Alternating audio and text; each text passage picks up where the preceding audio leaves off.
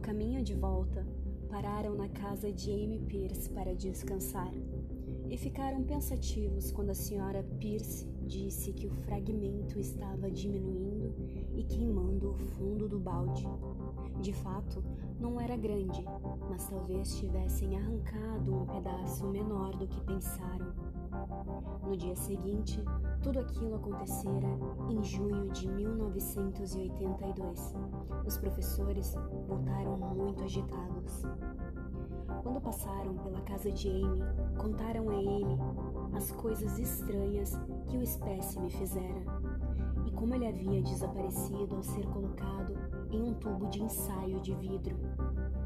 O tubo de ensaio também desaparecera e os homens sábios falaram da estranha afinidade da pedra pelo silício.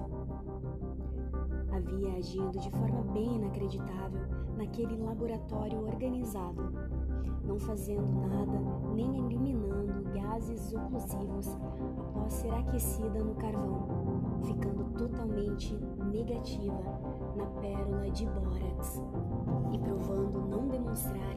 volatilidade alguma em qualquer temperatura, incluindo o maçarico do oxi-hidrogênio.